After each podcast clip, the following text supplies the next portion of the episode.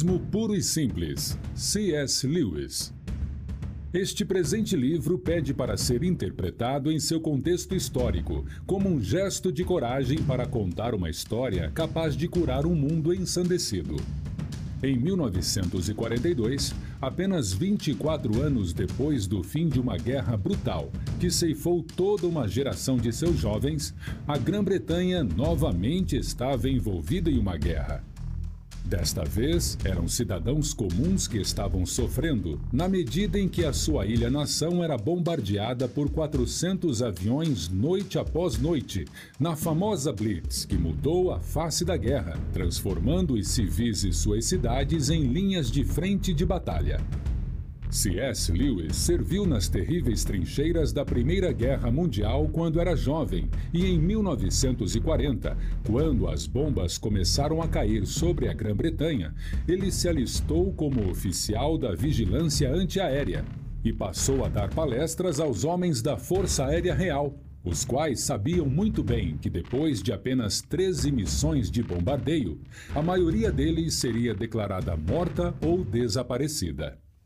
A situação desses homens inspirou Lewis a falar sobre os problemas do sofrimento, da dor e do mal, trabalho este que resultou em convite da BBC para uma série de palestras no rádio acerca da fé cristã em um período de guerra. Essas palestras, que foram ao ar de 1942 até 1944, acabaram sendo reunidas em um livro que conhecemos hoje como Cristianismo Puro e Simples. Este livro, portanto, não consiste em meditações filosófica-acadêmicas. É, antes de tudo, uma obra de literatura oral voltado a pessoas em estado de guerra.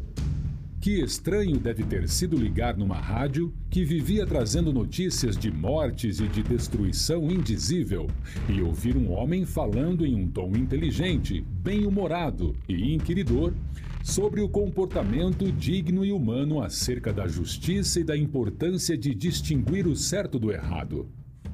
Quando a BBC pediu a ele que explicasse aos seus conterrâneos britânicos em que os cristãos acreditam, C.S. Lewis executou esta tarefa como se fosse a coisa mais simples do mundo e também a mais importante.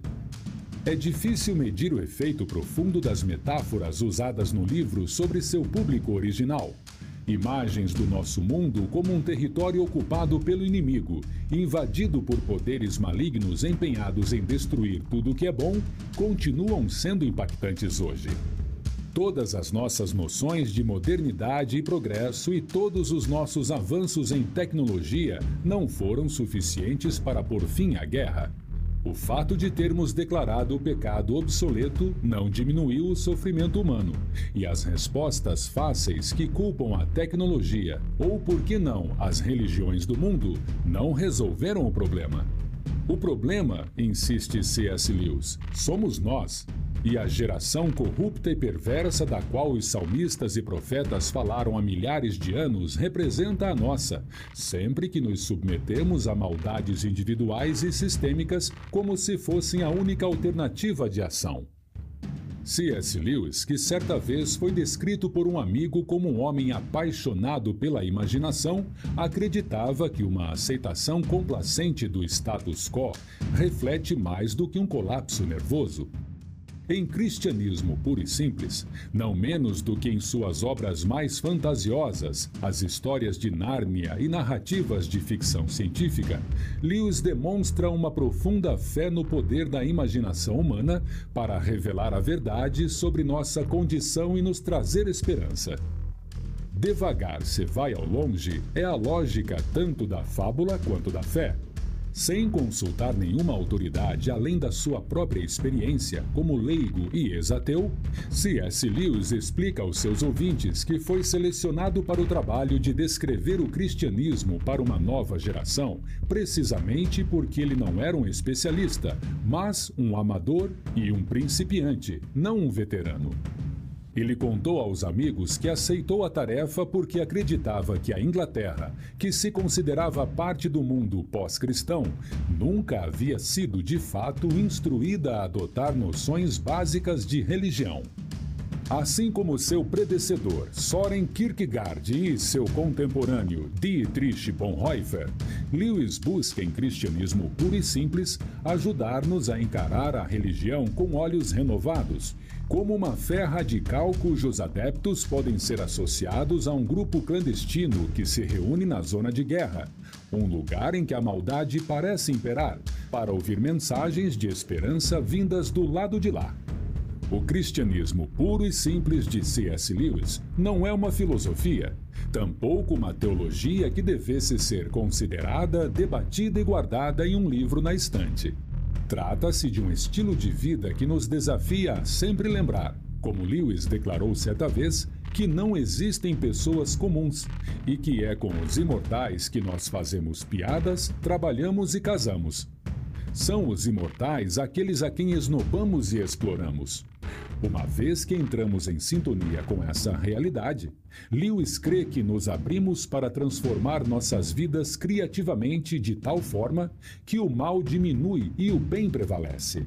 Foi isso que Cristo esperou que fizéssemos ao assumir a condição humana, santificando nossa carne e pedindo para que, em contrapartida, revelássemos Deus uns aos outros. Se o mundo faz com que isso pareça uma tarefa impossível, Lewis insiste que não é. Até mesmo uma pessoa que ele vê como contaminada por uma criação miserável, num lar cheio de invejas vulgares e brigas sem sentido, pode ter garantias de que Deus tem plena consciência da lata velha que você está tentando dirigir e pede apenas que você continue a dar o melhor de si. O cristianismo que Lewis abraça é humano, mas não é fácil. Ele nos pede para reconhecer que a grande guerra religiosa não se trava em um campo de batalha espetacular, mas dentro do coração humano comum, quando acordamos cada manhã e sentimos as pressões do dia se abatendo sobre as nossas cabeças, e temos de decidir que tipo de imortais desejamos ser. Talvez nos sirva de consolo, da mesma forma que certamente serviu ao povo britânico cansado da guerra que ouviu estas palestras pela primeira vez, lembrar que Deus prega uma peça naqueles que buscam o poder a todo custo. Como Lewis nos lembra com seu humor e sagacidade costumeiros, quão monotamente iguais têm sido todos os grandes tiranos e conquistadores, quão gloriosamente diferentes todos os santos. Kathleen Norris. Livro 1 O certo e o errado como indícios para a compreensão do sentido do universo. Capítulo 1 A lei da natureza humana. Todos já viram pessoas brigando. Às vezes a discussão soa engraçada e às vezes simplesmente desagradável. Mas como quer que soe, acredito que possamos aprender algo muito importante dando ouvidos ao tipo de coisa que elas falam. Elas dizem coisas do tipo: Como você se sentiria se alguém fizesse o mesmo com você? Esse lugar é meu, eu cheguei primeiro. Deixe-o em paz, ele não está incomodando você. Você empurrou primeiro. Dê-me um pedaço de sua laranja, eu lhe dei um pedaço da minha. Vamos lá, você prometeu. As pessoas dizem coisas assim todos os dias, tanto as bem-educadas como as mal-educadas, e tanto crianças como adultos. Agora, o que me interessa em comentários desse tipo é que a pessoa que o faz não está dizendo simplesmente que o comportamento do outro não lhe esteja agradando. Ela está apelando para um tipo de padrão de comportamento que espera que o outro conheça, e este último raramente responde: que se dane o seu padrão. Quase sempre ele tenta convencer a pessoa de que o que esteve fazendo não infringe o padrão de verdade ou que, no caso de infringir, haja alguma desculpa especial. Ele alega que há uma razão especial nesse caso particular, porque a pessoa que se sentou no lugar primeiro não deveria ocupá-lo. Ou que as coisas eram bem diferentes quando ele recebeu o pedaço da laranja, ou que algum imprevisto tenha impedido de cumprir a sua promessa. Tudo nos leva a crer que ambas as partes tinham algum tipo de lei ou regra de justiça, comportamento digno ou moral, ou coisa do tipo, sobre o qual realmente concordam. E eles concordaram. Se não o tivessem feito, poderiam até mesmo lutar como animais, mas não conseguiriam brigar no sentido humano da palavra. O intuito da briga é mostrar que o outro está errado, mas não teria sentido fazer isso a menos que você e ele tivessem algum acordo sobre o que é certo e errado. Da mesma forma como não teria sentido dizer que o jogador de futebol cometeu uma falta se não houvesse algum acordo sobre as regras de futebol. Ora, a lei ou regra sobre o certo e o errado costumava ser chamada de lei natural. Hoje, quando falamos da lei natural, normalmente estamos falando de coisas como a gravidade, a hereditariedade ou as leis da química. Todavia, quando os pensadores antigos chamaram a lei do certo e do errado de lei natural, na verdade estavam se referindo à lei da natureza humana. A ideia era que, da mesma forma que todos os corpos são governados pela lei da gravidade e os organismos por leis biológicas, a criatura chamada ser humano também tem a sua lei, com uma grande diferença. Um corpo não pode escolher obedecer ou não à lei da gravidade, ao passo que uma pessoa pode escolher se obedece ou não à lei da natureza humana. Essa questão pode ser analisada por outro prisma. Qualquer indivíduo está sujeito a diferentes conjuntos de leis, mas há apenas uma lei a qual ele tem a liberdade de desobedecer. Como corpo, ele está sujeito à gravidade e não pode desobedecer a ela. Uma vez suspenso no ar, ele não tem outra opção a não ser cair feito uma pedra. Como organismo, ele está sujeito a várias leis biológicas, a que, como os animais, ele não pode desobedecer. Isto é, ele não pode desobedecer aquelas leis que compartilha com outras coisas, mas a lei que é peculiar à sua natureza humana, a lei que ele não compartilha com animais, vegetais ou coisas inorgânicas, é a que ele pode desobedecer, se assim desejar. Essa lei foi chamada de lei natural porque as pessoas acreditavam que todos a conhecessem por natureza e não precisavam ser ensinados por outros.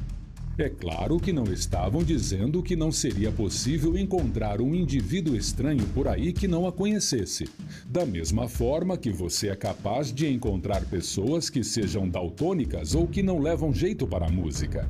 Entretanto, tomando a raça como um todo, elas achavam que a ideia humana de comportamento digno fosse óbvia para todo o mundo. Creio que elas estavam certas. Se não estivessem, então tudo o que dissemos sobre a guerra teria sido absurdo. Que sentido teria dizer que o inimigo está errado se o certo não for algo real, que no fundo os nazistas conheciam tão bem quanto nós e tinham o dever de pôr em prática? Se não tivessem tido noção do que queríamos dizer com certo e errado, então, por mais que continuássemos tendo de combatê-los, não poderíamos culpá-los mais por isso do que pela cor do seu cabelo. Sei que algumas pessoas consideram como sem fundamento a lei natural ou lei do comportamento digno, conhecida de todos os homens. Sem fundamento, porque as diversas civilizações e os povos das várias épocas erigiram doutrinas morais muito diferentes. Mas isso não é verdade.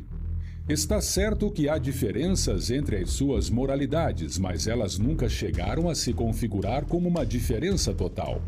Se alguém se desse ao trabalho de comparar o ensinamento moral dos antigos egípcios, dos babilônios, dos hindus, dos chineses, dos gregos e dos romanos, ficaria de fato impressionado com a semelhança que tem entre si e também em relação ao nosso ensinamento moral.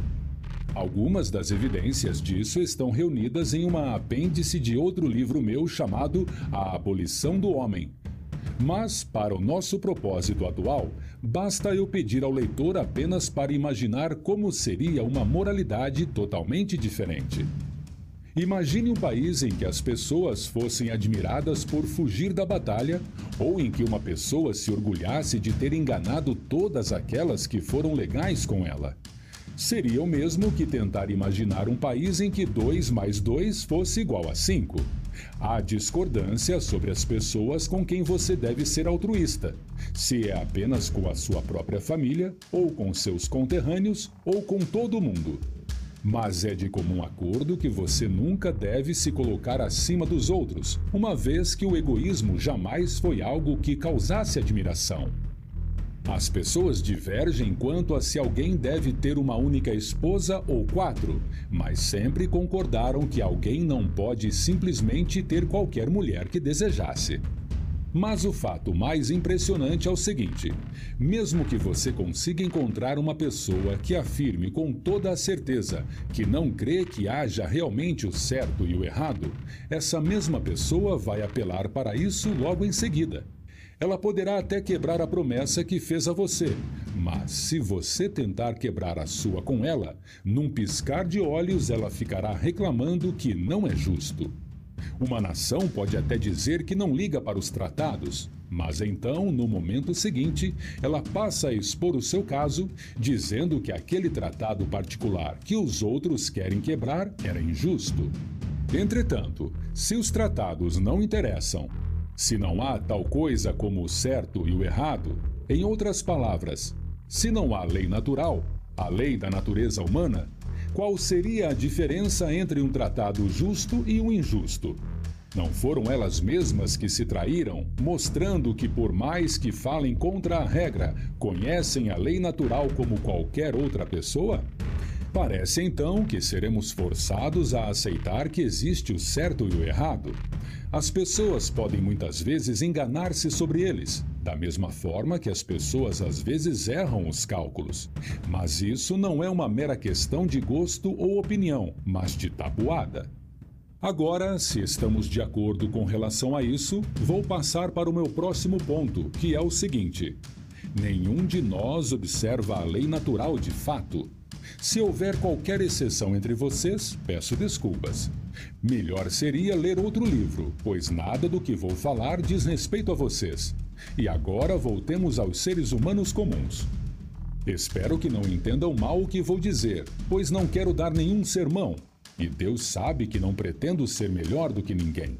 Estou tentando apenas chamar a atenção para o fato de que este ano, ou este mês, ou mais provavelmente hoje mesmo, falhamos em adotar o tipo de comportamento que esperamos dos outros. Podemos usar qualquer desculpa. Aquela vez em que você foi injusto com seus filhos foi quando você estava muito cansado. Aquele negócio meio obscuro, aquele de que você quase se esqueceu, surgiu quando você estava muito apertado financeiramente. E o que você prometeu fazer para o bom e velho Fulano e nunca fez? Bem, você jamais teria prometido fazê-lo se soubesse como estaria ocupado daquele dia em diante. E quanto ao seu comportamento com relação à esposa, ou marido, ou irmã, ou irmão? Se eu soubesse o quão irritantes poderiam ser, não me admiraria. E afinal, quem eu penso que sou? Eu não sou diferente em nada, isto é, não tenho muito sucesso em observar a lei natural. E quando alguém me diz que eu não a estou observando, logo me vem à mente uma lista interminável de boas desculpas. A questão neste momento não é se essas desculpas são boas. O fato é que elas são mais uma prova da profundidade da nossa crença na lei natural, quer ela nos agrade, quer não. Se não acreditássemos no comportamento digno, por que ficaríamos tão preocupados em dar desculpas por não termos nos comportado de maneira digna? A verdade é que acreditamos tanto, sentimos a regra da lei nos pressionando de tal forma, que não conseguimos encarar o fato de que estamos quebrando-a e, consequentemente, tentando fugir da responsabilidade. Você acaba percebendo que é somente para o seu mau comportamento que damos todas essas explicações. E é só o nosso mau humor que procuramos justificar pelo cansaço, pela ansiedade ou pela fome. Já o nosso bom humor atribuímos a nós mesmos. Estes são então os dois pontos que eu gostaria de destacar. Primeiro, que os seres humanos de todos os cantos do mundo têm essa ideia curiosa de que devem se comportar de determinada forma e não conseguem realmente não fazê-lo. Em segundo lugar, os indivíduos, na verdade, não se comportam dessa forma. Eles conhecem a lei moral, mas a transgridem. Esses dois fatos são a base de todo o pensamento claro sobre nós e o universo onde vivemos.